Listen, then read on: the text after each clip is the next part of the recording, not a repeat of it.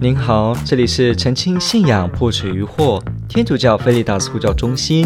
我是创办人吉玛纳阿弗兰金泽玉。您现在收听的是线上 Q&A Podcast。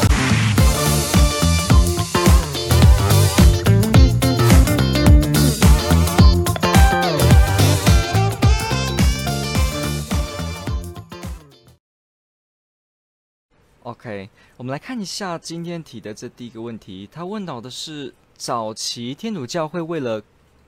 巩固话语权，排斥了许多别的福音书吗？那这个提问者呢，又附了下面这个文哈。他是看了这个《达文西密码》，不知道是小说还是电影，有提到说，好像这个阴谋论的说法说。公元四世纪以前，世上有成千上万的文献记载，耶稣呢不过是一个呃已死的常人。四世纪的罗马皇帝君士坦丁为了确立天主教的国教地位，委托教会编出一部新约圣经。教会为了巩固话语权，捍卫自身的教义，删去了八十多部别的福音书。然后排除了当中进步的道理，最后呢，只选用现在的四部福音书。好，所以呢，这个问题问得蛮好的，因为这个电影或这个呃书籍，其实呢，呃一段时间是很流行的。那它的带来的后果以及燃烧的这个讨论呢，至今还是有一些人还是会看。所以呢，我们可以先来做一下这个回应哦。有没有叫做天主教为了巩固话语权，然后排斥了许多别的福音？其实这个某个层面的角度来讲是一个误会，因为我们来说一下事情，就是我们的圣经是天主教的书，Bible is a Catholic book。什么叫做天主教的书？就是天主教在历史当中这个教会呢，他的信徒为了要把耶稣生平许多的事迹呢，能够让他。完整，甚至说清晰地保存下来，不会随着时代而遗忘。所以开始有一些呃弟兄姐妹用书写的方式，把这些言行的记录呢，变成是文字的记录，所以就开始出现了所谓的福音书。其实我们说的 Gospel 福音书呢，它的要义呢。比方说，圣经新约的四部福音书，它的要义呢，就是去描述耶稣基督的生平以及他的教导，所以是像一个记述、纪传体的方式去描述。那因为四个作者呢，本身他为了他的听众的需要，所以呢，在写的时候切入的角度以及关心的侧重的点呢，也会不太一样。所以为什么四部呢，都可以在研究当中发现到不同的这个面向？好，那。圣经呢，它既然是基督信徒为了去保留这个记忆所做的一个描述下来的一个记载，那既然呃，我们知道在起初的时候，因为文字的记录其实在古代是很不方便的，那尤其是没有印刷术的这个时代，所以这个时候大家应该会知道，呃，其实有关于耶稣基督的教导。其实并不是一开始耶稣传教的时候就直接有人在旁边同时书写了，好像说福音是一边发生耶稣的事，一边就在旁边写。其实没有这样子的。我们知道福音书是在很后来，是耶稣已经升天之后呢，过一段时间才慢慢开始被写下来的。所以在圣经的新约，特别说福音，我们今天重点是福音，福音书还没有被写下来之前，教会就存在了。所以其实是先有教会才有圣经，并不是先有圣经才有教会。这个圣经指的是这些书写下来的文字的这些呃新约的书体。那所以呢，教会已经在了。那教会呢，它本身因为耶稣基督建立，而且呢，耶稣托付教会要去传布福音。这个马窦福音二十八章，所以一开始的时候呢，门徒们就开始以口头宣讲的方式来带人认识耶稣基督，所以这叫做 oral tradition，叫做口述的传承、口述的传递，就是因为讯息总是先借由口说，慢慢的口说到一个年代的时候，比方说这些见证者、见证耶稣的人慢慢过世之后呢，才开始的有人有必要开始把这些口述的内容整理成文字，方便传于后世。所以圣经也是经历这样子的一个历史，先是教会人员的口述，这些口述呢，不但在传教当中使用，也在礼仪当中呢，在这个教训上面开始使用。结果后来呢，慢慢就变成了有文字的书写，这些书写就变成把它记录下来，而且可以在公开礼仪的时候呢，更正式的去使用它。所以呢，我们看到这个过程是先有教会，然后口述传承同时进行，接着后来才书写成为这个文字。好，那既然很多的人有可能哈都会去书写这个圣经的这个福音书，所以呢，其实。教会就扮演一个很重要的角色，这些主教们、这些中途的继承人，他们就要去分辨哪些作品是真正忠实的传递耶稣基督的教导。因为毕竟在圣经还没有书写的时候，没有圣经可以做佐证，不像我们今天一样说，好像到底有没有这件事，就请查圣经，翻圣经就去找证据。可是，在以前那个时代，根本还没有圣经的时候，这个方式是不管用的。你说，请你翻圣经，告诉我有没有 A、B、C？呃，他说哪来的圣经呢？根本还没有圣经，只有教会。所以这个时候，任何教义上的困难，以及对耶稣的清晰描述，必定是要回到教会去寻找答案。所以，教会的主教们一直带有着保护以及保守初代初期最原初有关耶稣教导的这个宝藏。我们天主教的术语说，信仰的宝。宝库，或者说信仰的传递，这个 deposit of faith，这个传递呢，就透过主教以及他的继承人，慢慢的继续传递下来。所以教会也是一样，既然正确的正解在这些人身上，所以呢，他们会去分辨哪些的书籍的资料是真的符合传承下来的始终不一不呃始终不变的教导，这样才有其正统性。所以没有错，其实。很多的这个福音书，无论它在什么时候写成的，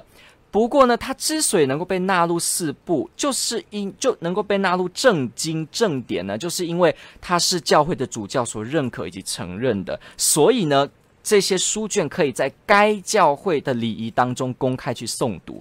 大家要知道，这个四部福音书其实早在君士坦丁之前哈，我们这边有提到说，好像呃四世纪之前有成千呃世上有成千上万的文献呃记载耶稣不过是一个呃已死的常人，那这个部分我们今天就不去探讨，其实也不是这样子啊。那四世纪的罗马君士坦丁大帝为了确立天主教国教，编出一部福音书，很多人碰到这里会以为说，呃圣经四部福音是在君士坦丁的时候才出现的。可是其实呢，这是一个很不对的说法，因为我们知道君士坦丁的年代，OK，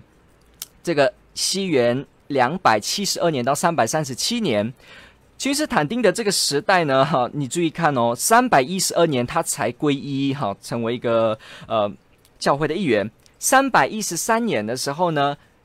君士坦丁皇帝跟东。这个帝国东部的皇帝联合发表叫做 Edict of Milan，叫做米兰的诏书，才让基督徒的教难受结束啊结束。所以呢，基督信仰的这个国家可以正式的使用，也就是说，呃，基督信仰就成为这个罗马帝国合法的宗教哈，并不是君士坦丁把天主教定为国教哦。很多人会误解，以为君士坦丁大帝啊定天主教为罗马国教，没有的。君士坦丁一生当中都没有做过这件事，那是他在他之后的皇帝才去做的，所以千万不要以为君士坦丁有做国教这件事，没有，他本身只有颁布米兰诏书，让基督徒受迫害这件事终止平息，所以大家可以自由自在的信仰耶稣基督。好。西元三百二十五年，尼西亚信经写成，就是尼西亚大公会议。三百三十年的时候呢，罗马帝国君士坦丁一世在拜占庭的旧址就建立了什么呢？首都就是君士坦丁堡。好，所以呢，你会注意到这个事情哦，就是说，它的年代三百一十二年才开始有这个教会性的这个主要的这个情呃这个情这个呃景象开始出现。三百二十五年才有开始这个尼西亚会议，那有些人就去以为说，呃，是不是四部福音在那个时候才出现？可是其实没有，因为早在君士坦丁之前，哈，就是一世纪、二世纪、三世纪，在之前之中就有一些教父，比方说伊勒内啊，比方说呃这个戴尔都良，还有几个，他们都已经声称福音只有四部书，甚至伊勒内就说得很清楚，只有四部福音，没有别的，所以。我们发现说四部福音这件事情，这个所谓的马窦、马尔谷、路加跟若望，它不是所谓的君士坦丁才开始的，早在那之前的时候就已经有了，早在那之前就有了。所以其实说到了这个时候，罗呃君士坦丁大帝才去编了一本叫做这个新约书卷，然后去影响这个书卷是不对的。也就是说，其实呃当然其实。这边的这个文写说，呃，有八十多部别的福音书，其实这个资料也是不太对，因为其实八十多部这些一些学者列出八十多部，可是其实这些只是文献，它并不是。符合所谓福音书具有完整的技术耶稣功能的一部作品，不是，所以其实是零散的，或者是某些部分的内容，所以其实它本身也很有争议，并不是叫做真的有八十多部这个福音书，也不是如此啊。所以呢，早在君士坦丁之前就已经出现什么情况呢？第一，就有所谓异端的福音书出现了，比方二世纪的时候。开始有什么呢？Gnostic Gospel 就是所谓的呃这个诺斯底福音，开始有一些教会里面的出现的一些什么呢？他们相反教会的道理，然后呢开始认为有一些经书，他们也书写一些的这个经文，但是这个并不是真正的来自教会、来自耶稣基督的这个中途传承下来的相符，所以呢这些书很早期就被巩固、被排除在外。也就是说，在君士坦丁之前，其实这些教父。去排除这些书的这种情况早就出现了，根本不需要来到所谓的这个君士坦丁才来解决，并没有。所以君士坦丁这个时候才去做整顿，然后为了要让他喜欢的道理能够被保存，这个说法是没有根据的，因为早在那之前，好几个教父就声称。福音就是只有这四部，所以呢，我们很清楚初期教会的各个礼仪使用的福音书，在礼仪当中使用的这些宣读的圣言，从来没有出现过这些所谓的别的经书，什么呃玛利亚福音，还是所谓的、呃、这个腓利普福音，还是什么多马，没有，这些都没有公开的被阅读以及使用。那所以呢，这些书卷真的不需要来到君士坦丁大帝才开始有。那我们大家也要知道，其实所有的保禄的书信、新约书信，在耶稣升天，比方三十年哈，西元三十年之后，其实二十五年内左右就全部写完了。因为他的传教，保禄的传教大概到呃西元五十八年，也就是。耶稣升天过后二十八年的时间就差不多完成了，所以其实呢，呃，保禄的内容，因为我们知道保禄的书信，那些罗马书、二佛所书，也都是在哪里呢？也都是在他传教的时候这个路程中去写的，所以其实这些书卷很早就有了。那福音书呢，也大概最晚呢。也是在耶稣升天之后六十五年之久的时间，差不多也就写完了。最后一部的，就是我们说大概西元九十到九十五年的若望福音，最晚的一部福音呢，它也是距离耶稣升天过了六十五年之内啊，它的原稿。差不多在这个时候写成的，所以其实，在一世纪之内，这些福音书的作品也就都已经完成了。比方，大概七十年的时候，一般公认啊，七十年的时候，马尔谷福音也写成。那之后，路加这个呃，路加，然后马窦大概八十五年哈，那最晚是这个若望。所以我们要知道，其实这时候就已经有了。然后我们又看到这个相关有关他们。这几部福音书的一些呃抄卷，也就是手抄的这些抄的复制本呢，也就出现了，也就已经是有的。所以其实我们看这个教会的流传呢是有的。那有些的人会提到说，呃，这个像是这边提到说，君士坦丁大帝呢，他删掉这些福音书，然后排除。我们刚才已经说过了，其实在排除哪些福音真的是正典的时候，这个事情早就在君士坦丁之前，而且是教会自己。在它的功能之内，我指的功能呢，就是指主教来判别这件事，教会自己内部就已经去做解决了，而且也是对杠，为了去回应许多相反教会道理的福音书所做出。而且我们这些所谓的不是圣经正典之内的福音书，其实呢，它的年代呢，也都比这个四部福音来得晚。比方这些 Gnostic Gospel，所谓的这个诺斯底福音啊，或者是雅各伯福音书，这些都是更晚的时期才写成的。所以其实很啊、很容易的，我们会发现到这些作品的年代也不是像所谓的四部福音这样子这么的古老，而且有教父们的宣判。那。唯一有人会说，诶，那是不是君士坦丁？我记得读一些历史的时候，君士坦丁跟这个新约，诶，跟这个圣经好像还是有一点关联。那这个是怎么一回事呢？其实大家要知道一件事情，君士坦丁唯一跟圣经有关的事情，只有这件事情，就是什么呢？君士坦丁曾经下令这个优西比乌主教，这个我们知道他有写《教会历史》这本书的一个一个主教，早期教会的一个主教。这一位主教呢，哈，因为我们知道基督徒的这个呃讯息传得很广，所以这个君士坦丁堡这个地方的教会其实也是非常多的人呢，非常多的教会团体需要圣经，就是需要这些书卷能够进行礼仪中的使用。所以呢，在这个四世纪的时候，君士坦丁就为了这些教会需要圣经的这些需求呢，就有过请求这位主教呢。来去多多抄写，来去制作多的副本给这些教会，所以也就是说，君士坦丁大帝唯一有做的，就是为了要让圣经能够在那个地区普及，所以呢，他就去请求了这位主教呢，开始的去做出这个所谓的副本，就是抄写，然后呢，把它分送，而且让这些地方的人能够去使用这个经本，能够在礼仪中使用。所以，其实君士坦丁。对于圣经这件事情，只有这件事，就是这是所谓的 Fifty Bible 事情。那这个事情之外呢，君士坦丁完全没有涉及任何有关编著圣经，还是他要去改变圣经的卷数，还是他试着要去捍卫某个东西，这些完全是没有历史根据的。好，所以可以我们看一下这个白板放过来这边提。所以早期天主教为了巩固许多话语权，排除许多别的福音，其实这也是一种误解。我最前面提到的误解就在于什么呢？我们这样子听下来，你就会发现到，因为教会有权利去辩证哪些是真正的道理，但是呢，就被阴谋论的方式写成他为了要巩固话语权排除这个说法，就有点像是呃，今天我在讲话的时候，好，比方说有一位 A 先生在讲话好了，A 先生来自于呃台北市，他说了他自己的故事。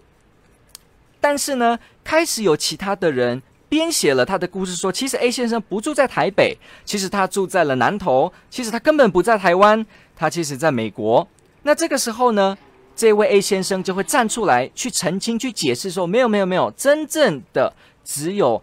我说的这个在台北是真的。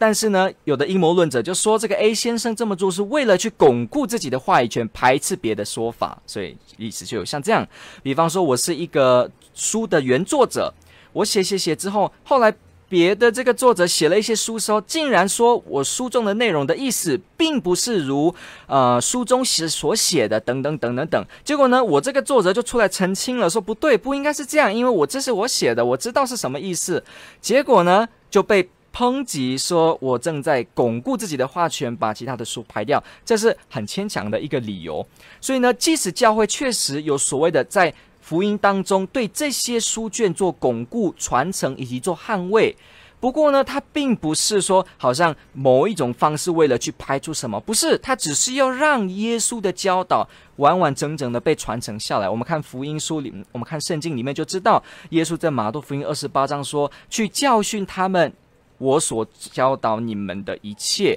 然后呢，我们看这个犹大书也有去提到，就是说要去把这个。从前一次圣徒传下来的道理呢，要为他竭力的去捍卫。所以，我们看到这个教会一直就是在做信仰传承的保障。他必须确定信仰的传承是巩固的，总不可能说正解的版本还出来一下子，那附近的阴谋论都先出来了，然后于是正解就被打消了。这说法呢是很牵强的。尤其我们了解了关于君士坦丁这个部分，那想必呢大家就会提到有相关的资讯。就能够有所了解。感谢您的提问，这个问得非常好，店主爱您。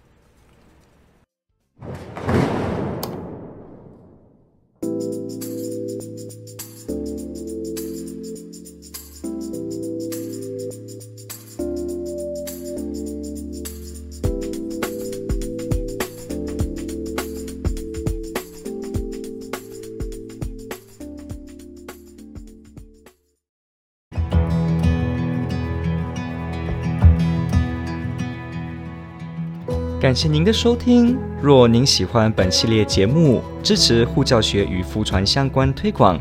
欢迎来到我们的 FB 粉丝专业以及 YouTube 频道，点击订阅哦。也别忘了我们的 Podcast 频道的订阅哦。天主保佑。